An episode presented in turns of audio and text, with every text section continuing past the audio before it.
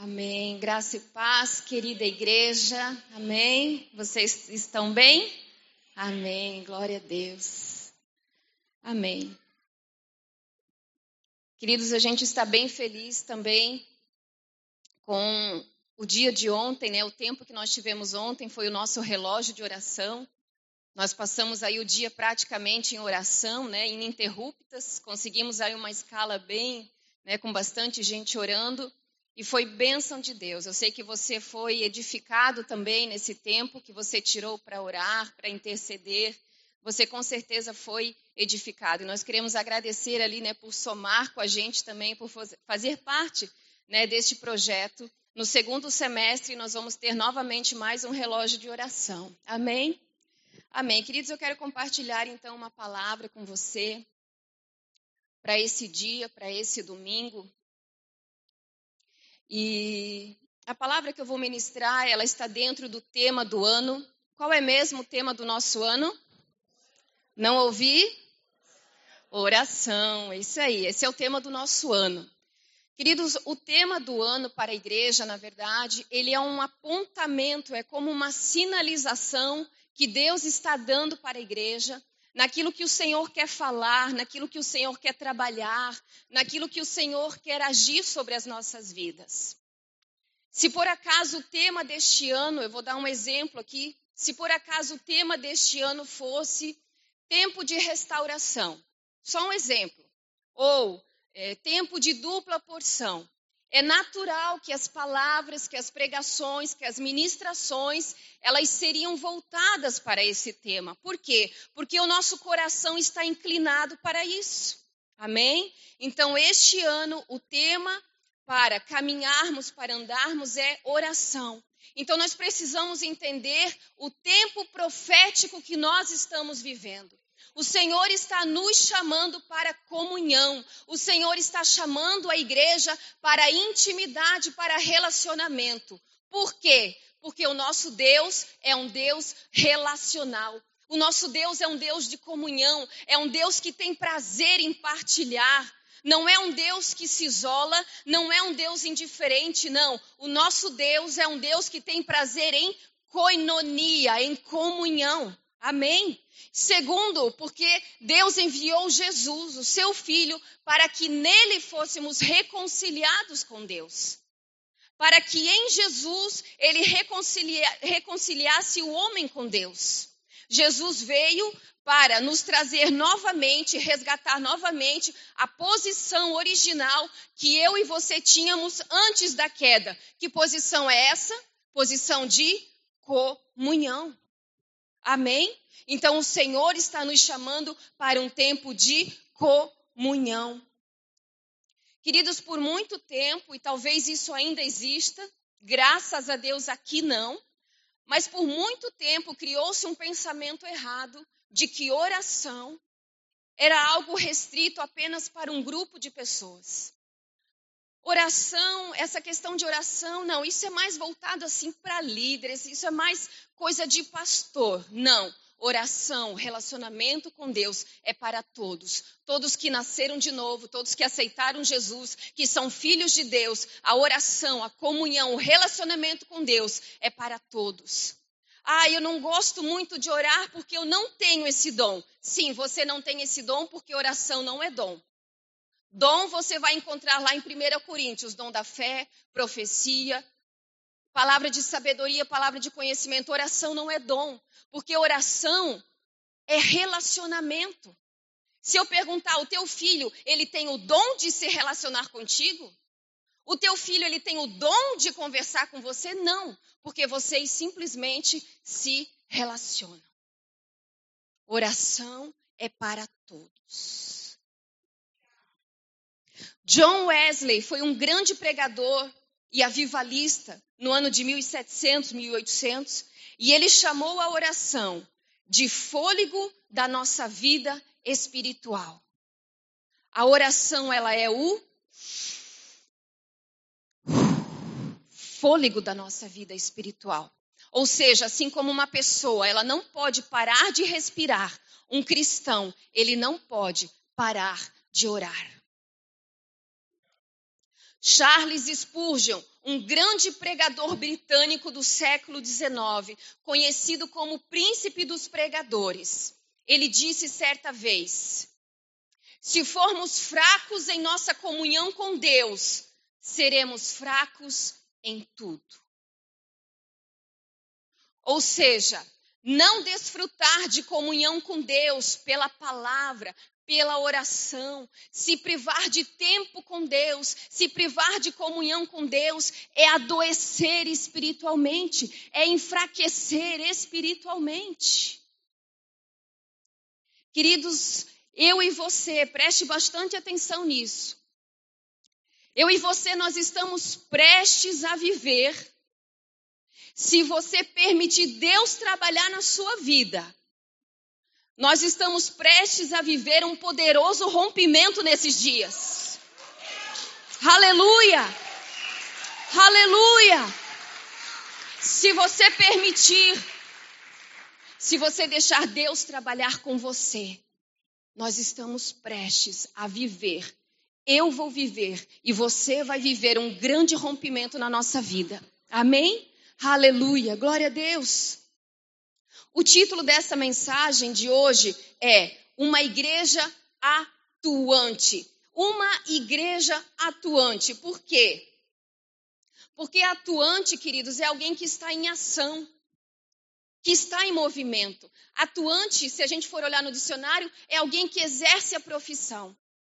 Se você, por exemplo, conhece um jovem que estudou por muito tempo advocacia, se formou, é um advogado, conhece as leis, conhece sobre legislação, mas se porventura ele disser: Olha, eu não exerço essa função.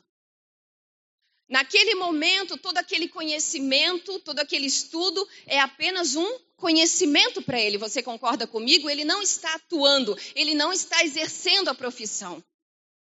Por isso o Senhor nos chamou como igreja para nós sermos atuantes, para nós realmente exercermos a nossa missão. Nós não, so, não fomos chamados, queridos, para sermos ouvintes, apenas conhecedores, não. Nós fomos chamados para sermos praticantes. Uma igreja atuante, uma igreja relevante nesses dias, nesse tempo, sobre essa geração. Aleluia! Aleluia! E eu tenho três tópicos, então, para compartilhar com você. E o primeiro tópico dessa mensagem se chama Temos um modelo. Nós vamos abrir em 1 João, no capítulo 2, a partir do verso 4.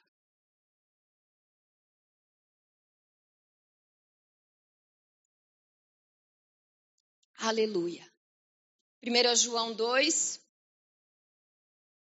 verso 4 diz assim: Aquele que diz, Eu conheço, mas não obedece os seus mandamentos, é mentiroso, e a verdade não está nele.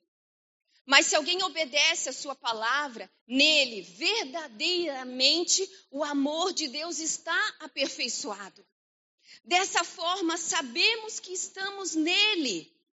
Verso 6: Aquele que afirma que permanece nele deve andar como ele andou. Podemos ler junto esse verso 6? Vamos lá, posso contar contigo? Aquele que afirma que permanece nele deve andar como ele andou. Amém. Amém. Queridos, quando nós olhamos a vida do nosso Senhor Jesus, do nosso Mestre, isso inclui também a vida de oração de Jesus. A vida do nosso mestre, ela é um modelo para nós. Nós devemos olhar para a vida de Jesus e imitarmos. Ele é o nosso gabarito, é a nossa forma que nós olhamos para a vida de Jesus e nós queremos imitar, ser semelhantes a ele. Os próprios discípulos quando eles perceberam como Jesus orava, a maneira como Jesus orava, a intimidade, aquela constância, o retirar-se, o ir para um lugar isolado, isso chamou tanto atenção, isso impressionou tanto os discípulos, a ponto deles pedirem: Senhor, ensina-nos a orar. ensina-nos a orar. Queridos, Jesus, a forma como Jesus se relacionava com Deus, a forma como Jesus falava com Deus, Abba, Pai, ou querido Pai. Isso escandalizava os judeus. Por quê? Porque no conceito judeu, na época, né, para um conceito de um judeu, ele jamais se referia a Deus dessa maneira, dessa forma tão íntima, tão familiar. Porque chamar de Abba Pai era um termo, era um conceito muito íntimo, muito pessoal, e isso escandalizava os judeus. Na verdade, para um judeu que guardava a lei, que observava a lei, ele tinha tanto temor, tanto temor, para não falar o nome de Deus em vão, em vez de se referir a Deus como Yahvé, eles falavam Adonai, porque Adonai significa meu Senhor. De tanto era o temor que eles tinham de se relacionar com Deus e falar o nome de Deus em vão. E agora então eles olham para Jesus se referindo a Deus como Pai, como Abba Pai, ou seja, Jesus está introduzindo agora um novo relacionamento com Deus, semelhante àquela intimidade do pai com um filhinho. Aleluia! O próprio Senhor Jesus, ele ensinou os discípulos: quando vocês orarem, orem assim, Pai Nosso. Ou seja, Jesus está abrindo ali, queridos, um nível totalmente novo de intimidade com Deus. Quando vocês orarem, orem assim, Pai Nosso. Aleluia! Aleluia! Apesar, querido, de nós não sabermos detalhadamente a Bíblia, ela não registra todos os momentos de oração do Senhor Jesus. Mas eu quero aqui trazer para você a oração do Pai Nosso, amém? A oração do Pai Nosso, registrada na Bíblia. Mas em João 17, nós vamos ver Jesus fazendo uma oração que se chama oração sacerdotal. Essa oração é a oração mais longa do Senhor Jesus registrada na Bíblia, a oração sacerdotal. Em que momento que Jesus fez essa oração? Você está lembrado que Jesus, ele tomou a última ceia, né, a última Páscoa com seus discípulos. Naquele momento ele lavou os pés dos seus discípulos. Ali o Senhor conversou com eles, deu palavras de fortalecimento para eles, preparando eles daquilo que viria. É nesse contexto que Jesus diz: Olha, no mundo vocês terão aflição, mas tem de bom ânimo porque eu venci o mundo. Amém? Então, logo em seguida, Jesus faz esta oração sacerdotal. Por que oração sacerdotal? Porque nós vamos ver que Jesus se coloca como um intercessor. Um intercessor, um sacerdote. O sacerdote no Antigo Testamento, ele intercedia pelo povo. Então, nós vamos ver aqui Jesus intercedendo pelo povo, pelo homem.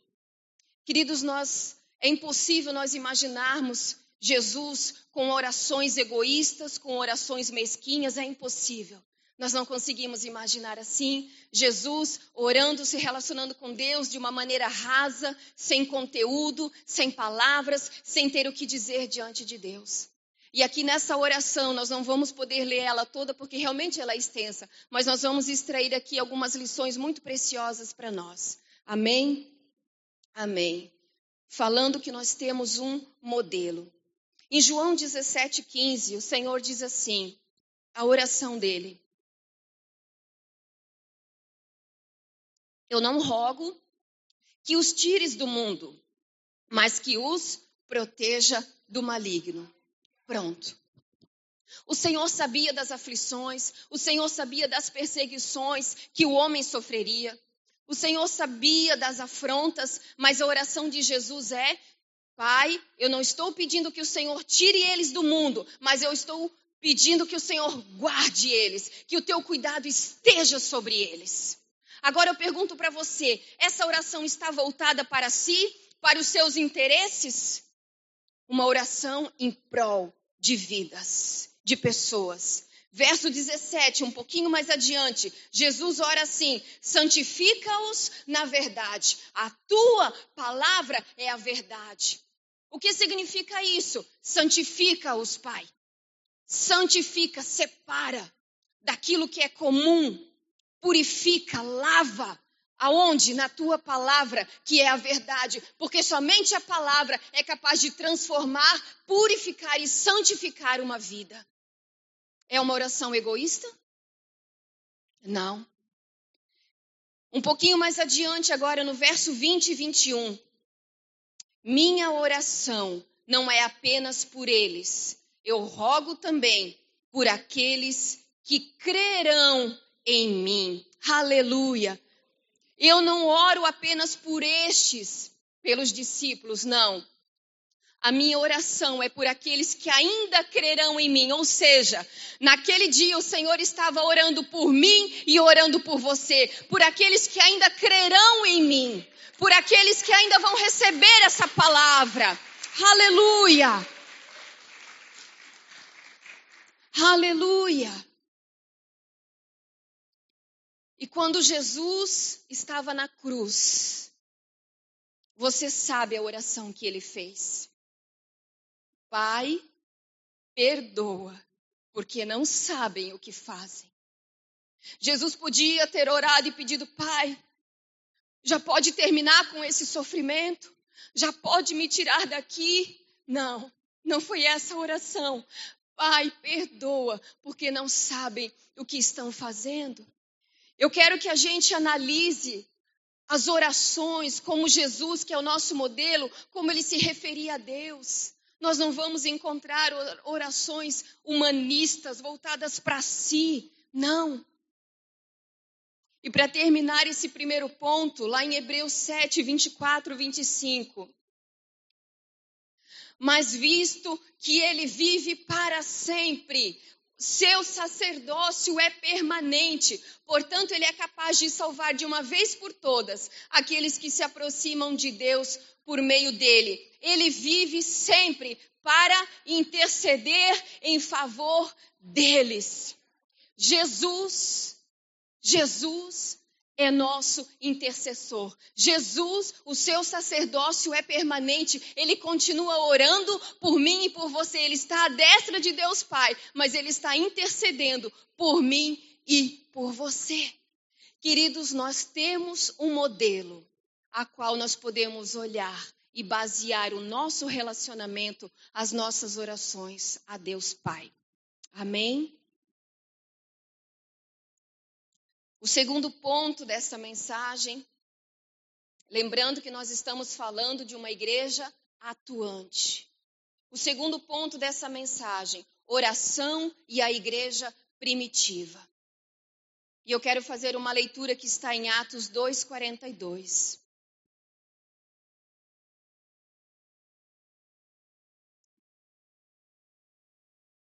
Quando nós pegamos a palavra, olha que interessante isso.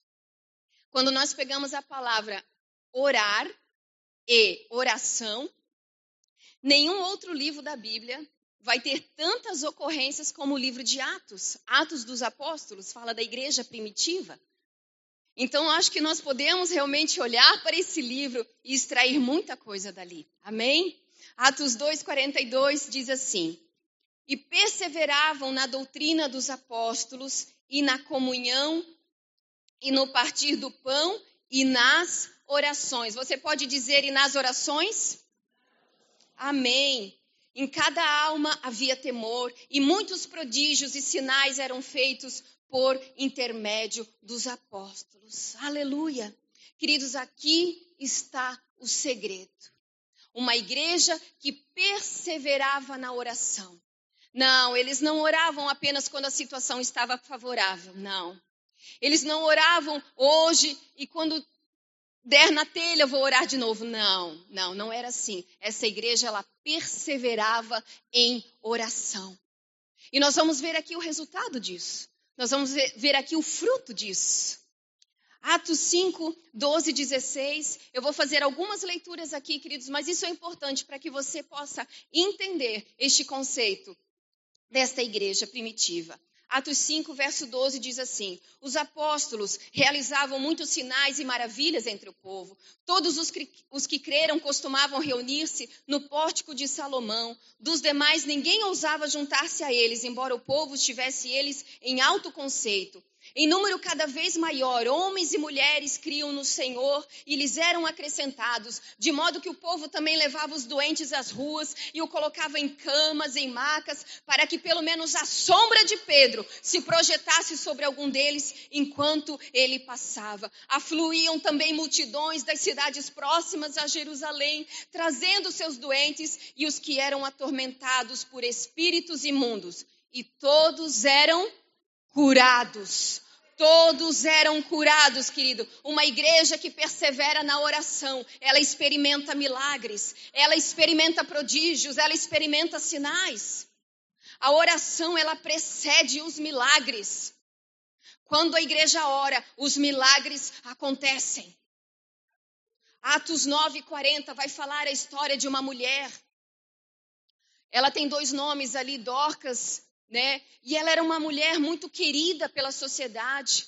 A Bíblia fala que ela era uma mulher notável, porque ela, ela era muito bondosa, então as pessoas gostavam muito dela. E essa mulher adoece, ela morre, mandam chamar Pedro, e aqui no verso 40 diz que Pedro, fazendo sair a todos, pôs-se de joelho e orou. E voltando-se para o corpo, disse: Tabita, levanta-te. E ela abriu os olhos e, vendo a Pedro, assentou-se. E mais adiante você vai ver que, por causa dessa manifestação, muitos creram no Senhor.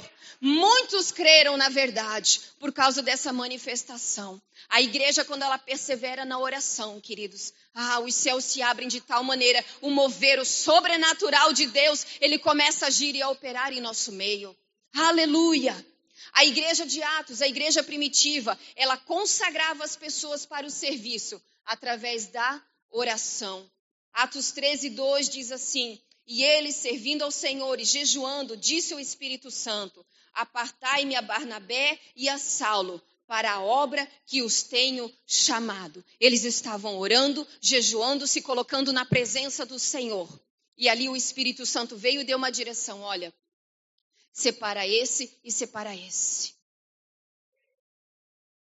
Missionários eram enviados, pessoas eram levantadas, não pela afinidade. Não era assim e não deve ser assim. Ah, eu acho que aquela, pessoa lá tem, tem mais condições, tem mais recursos de ser isso ou aquilo. Não. Eles oravam e o Espírito Santo dava direção. Senhor, quem é?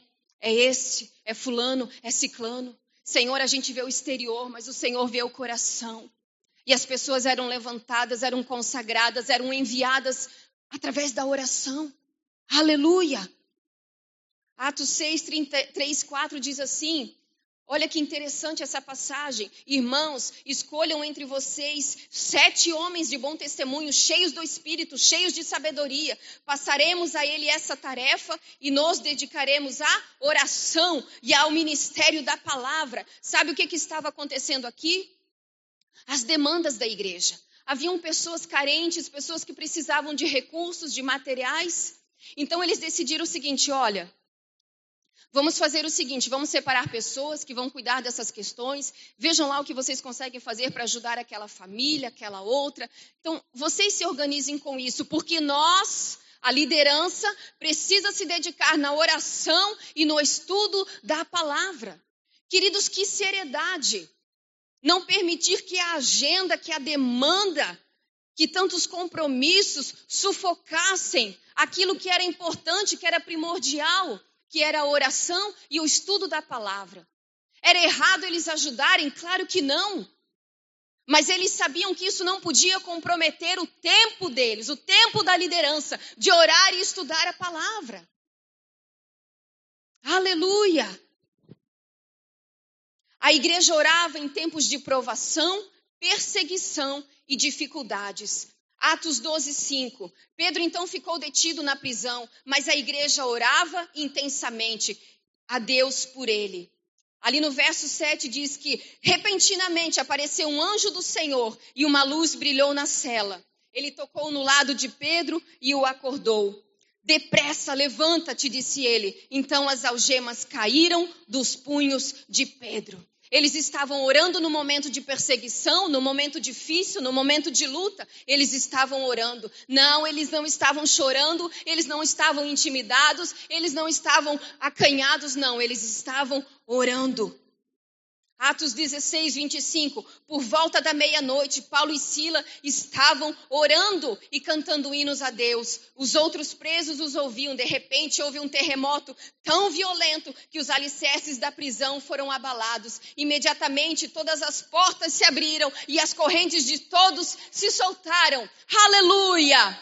Aleluia! Quando a igreja está orando, queridos, cadeias são quebradas. Quando a igreja está orando, o Senhor envia anjos para despedaçar cadeias, grilhões, correntes, cativeiros. Quando a igreja está orando, os sinais, as maravilhas, os milagres operam em nosso meio. Quando a igreja está orando, os perdidos são alcançados. Quando a igreja está orando, o evangelho está avançando. Quando a igreja está orando, cidades, línguas, tribos, nações são alcançadas pela boa nova pela salvação quando a igreja está orando. Aleluia. Quando a igreja está orando. Havia incessante oração. E sabe que eles não oravam por eles mesmos? Sabe que eles não oravam por si, pela sua própria vida, pelos seus próprios interesses? Atos 4, 29. Atos 4, 29, presta atenção.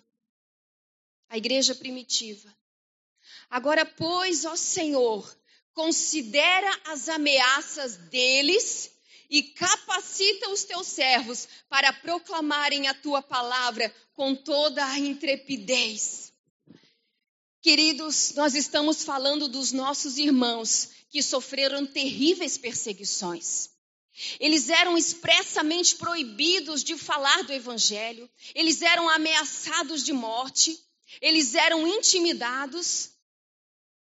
E eles aqui oram a Deus e dizem: Senhor, olha a ameaça, olha a perseguição, olha a afronta. E o que eles dizem na sequência? Ah, Senhor, pesa a mão por aqueles que estão nos perseguindo. Senhor, vem com tua espada poderosa quebrando tudo isso. Não. Qual é a oração deles? Capacita, Senhor. Capacita para que a gente continue pregando a tua palavra. Capacita, Senhor, para que haja intrepidez em nós para continuar anunciando a tua palavra. Aleluia. É tremendo, queridos, é demais. É demais, isso é muito poderoso, isso é muito grande. Oh, aleluia. Que igreja poderosa. E eu quero dizer para você que o Espírito Santo que operava naqueles dias é o mesmo. Uh! É o mesmo. Aleluia! Glória a Deus. Amém. O terceiro e último ponto dessa mensagem, nós falamos de Jesus, nosso modelo.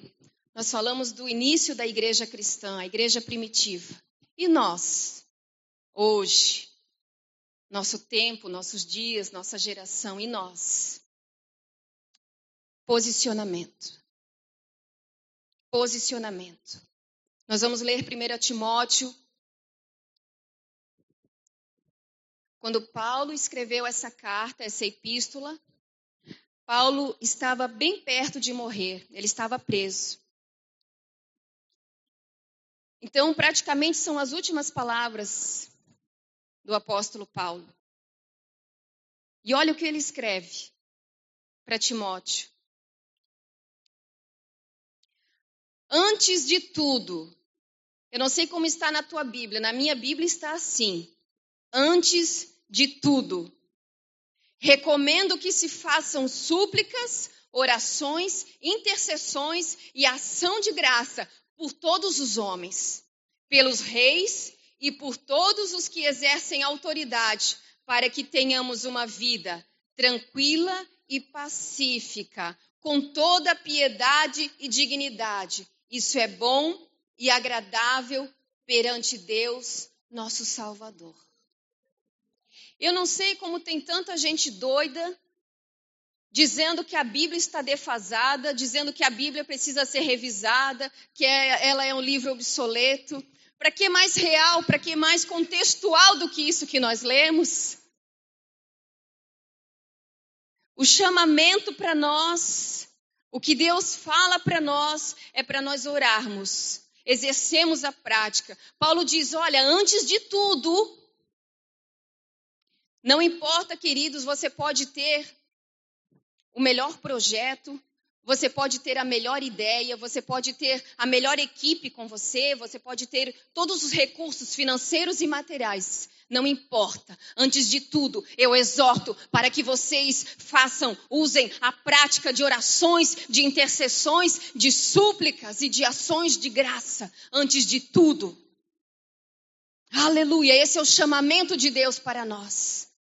A oração, ela deve preceder as nossas ações. Aleluia! Antes de tudo, uma igreja que não ora é uma igreja que não prospera. Mas, queridos, nós fazemos parte e nós somos uma igreja atuante, uma igreja eficaz, uma igreja ativa, uma igreja poderosa, uma igreja transformadora que influencia a sociedade. Nós somos uma igreja atuante. Aleluia, você crê nisso?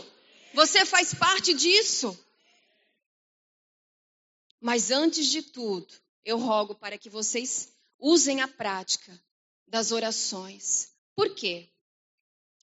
Queridos, a igreja, a igreja do Senhor Jesus na terra, ela é o meio pelo qual Deus tem a legalidade, é o meio pelo qual Deus tem o acesso para intervir sobre a terra.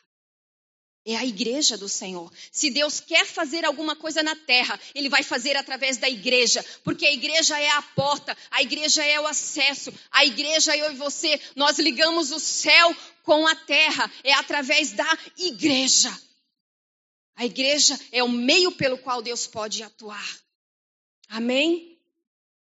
A igreja ela é o sal da terra, ela é a luz do mundo. E a bagunça só não está pior, porque a igreja ainda está aqui. O dia que a igreja subir, queridos, aí o caos verdadeiramente vai se instalar. Mas só não está pior porque nós, a igreja, o Espírito Santo agindo em nós, nós estamos ainda aqui. Nós estamos impedindo o avanço das trevas. Oh, aleluia. Aleluia. Você lembra da história de Abraão intercedendo por Ló?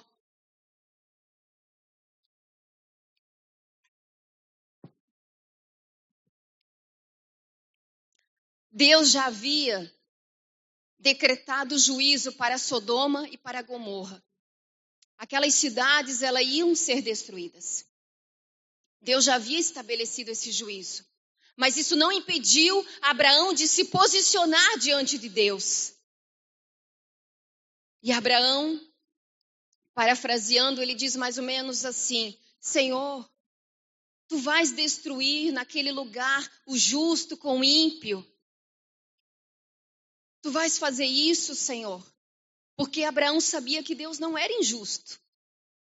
Então ele diz: Senhor, e se naquele lugar tiver 50 justos, o Senhor não vai poupar estes 50?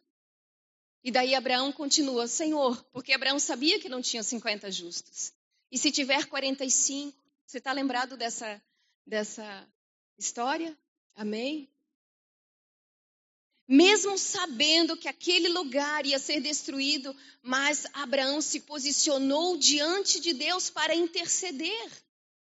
Agora eu pergunto: Sodoma e Gomorra foram poupados? Não. Foram destruídas? Foram. Mas os justos a qual Abraão estava intercedendo foram poupados. Vocês entendem o nosso papel? Vocês entendem as nossas súplicas, orações, ações de graças? Diante disso que nós temos visto, que nós temos vivenciado agora nesses dias, estamos saindo de uma pandemia, mas em contrapartida estamos num cenário de, de, de, de dor, de tristeza, de sofrimento, de injustiça por causa da guerra. E às vezes não sabemos nem o que fazer diante disso. Talvez alguns digam assim, mas é tão distante aquilo lá, isso nem vai me afetar. Talvez alguns pensem, olha, eu nem tenho familiar mesmo, então não, isso não vai me afetar, isso não vai, não vai me envolver. Queridos, o fato de ser longe, de afetar ou de não afetar, isso não isenta a nossa responsabilidade como igreja. Como eu falei, nós somos o meio pela qual Deus vai agir. Então nós podemos nos colocar para orar e interceder. A igreja não pode se calar, eu e você não podemos nos calar e ficarmos indiferentes diante de situações como essa, por exemplo, e tantas outras. Aleluia! Nós precisamos, queridos. Lá em Apocalipse, a Bíblia vai dizer que o Senhor nos constituiu reino e sacerdotes.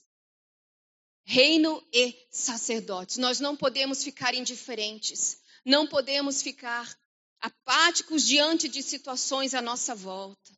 No mínimo, nós precisamos orar, declarar palavras, decretos, nós podemos orar por um casamento que está por um fio, nós podemos orar por uma mãe desesperada, sem esperança mais pelo seu filho, nós podemos orar por uma família necessitada, nós podemos fazer orar por essas situações e declarar aquilo que o Senhor já declarou, e dizer aquilo que o Senhor já disse, e dizer as verdades do Senhor para essas situações para serem transformadas e mudadas pelo poder. Aleluia. Nós somos uma igreja atuante, queridos. Nós somos uma igreja relevante nessa cidade. Nós somos uma igreja relevante na nossa família. Nós somos. Aleluia. Aleluia. Temos um modelo olhamos para o nosso Senhor. Nós olhamos para a igreja de Atos com manifestações poderosas, porque haviam orações incessantes, perseveravam na oração. E a nossa responsabilidade nesses dias, nesse tempo, nessa geração, nós somos sacerdócio de Deus. Amém, queridos? Você pode se colocar de pé. Eu quero convidar você também a fazer uma oração.